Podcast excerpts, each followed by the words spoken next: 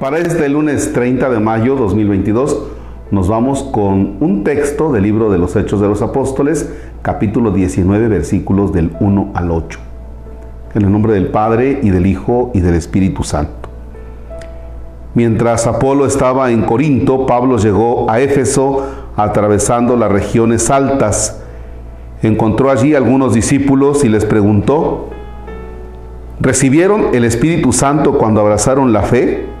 Le contestaron, ni siquiera hemos oído decir que se reciba al Espíritu Santo. Pablo les replicó, entonces, ¿qué bautismo han recibido?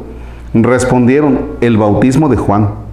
Entonces Pablo les explicó, si bien Juan bautizaba con miras a un cambio de vida, pedía al pueblo que creyeran en aquel que vendría después de él, esto es, en Jesús. Al oír esto, se hicieron bautizar en el nombre del Señor Jesús, y al imponerles Pablo las manos, el Espíritu Santo bajó sobre ellos, y empezaron a hablar lenguas y a profetizar. Eran unos doce hombres. Pablo entró en la sinagoga y durante tres meses les habló sobre el reino de Dios, tratando de persuadirles. Palabra de Dios. Te alabamos, Señor. Fíjese que Está curioso este texto. San Pablo les pregunta, ¿y cuando abrazaron la fe recibieron al Espíritu Santo? Y dice, pues ni siquiera sabíamos que se tiene que recibir al Espíritu Santo. Así como que, ¿y cómo es eso? Pues entonces, ¿qué bautismo recibieron? Dice, pues el de Juan. Bueno, dice, el bautismo de Juan estaba en miras a un cambio, pero Juan ya venía aclarando que si recibían ese bautismo de él, que detrás venía otro. Dice, ah, entonces bautízanos. Y al imponerles las manos, dice que se pusieron a profetizar, a hablar otro tipo de lenguas. ¿Por qué? Porque para eso es el Espíritu Santo. El Espíritu Santo hace lo que nosotros humanamente no podemos hacer. En este caso es profetizar, en este caso es hablar lenguas nuevas, en este caso es el impulso para que ellos se pongan a anunciar el reino de Dios. Bien. A veces cuando les preguntas a algunos de los papás, oiga, ¿y qué sacramento va a realizar su hijo? Dice, pues sabe, padre, quién sabe, ¿no? Y voltea y le dice a la esposa, oye, ¿tú qué sacramento va a recibir el chiquillo? Pues no sé, no sé, dice, déjame preguntarle a la catequista, ¿no? Y ya a duras penas la catequista medio contesta. Y si tú le preguntas al, niño, ahí de, que será 7, 8 años, 9, 9, eh, porque a los 7 es cuando se inscriben, el chiquillo no sabe ni lo que ha recibido.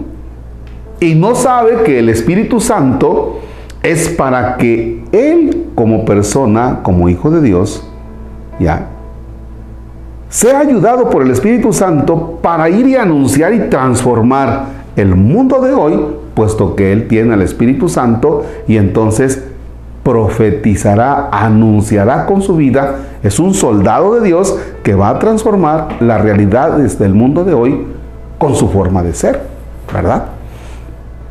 Por eso en, nuestra diócesis de Orizaba, si bien antes era el eh, sacramento de la confirmación y a veces pasaban alguien, algunos chiquillos que de veras eh, algunas mamás eh, dicen ya para salir del compromiso porque ven el sacramento de la confirmación como, como un requisito nada más.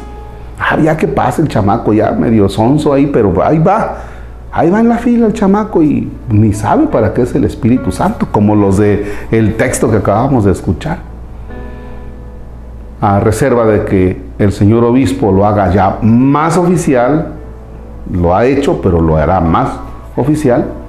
Ahora en nuestra diócesis de sabe, concretamente aquí en la parroquia de San Isidro Labrador, en el Encinar, comenzaremos, bueno, con el querigma, y miras a la comunión con niños que ya sepan leer y escribir, que tengan ahí de los siete años, y ya después vendrá la confirmación.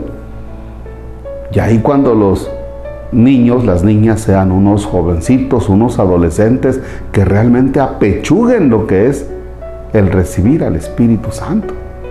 Porque si no, pues estamos como los como estos discípulos, ni siquiera sabíamos que había que recibir al Espíritu Santo, ¿no? Y a veces así estamos en nuestra vida cristiana.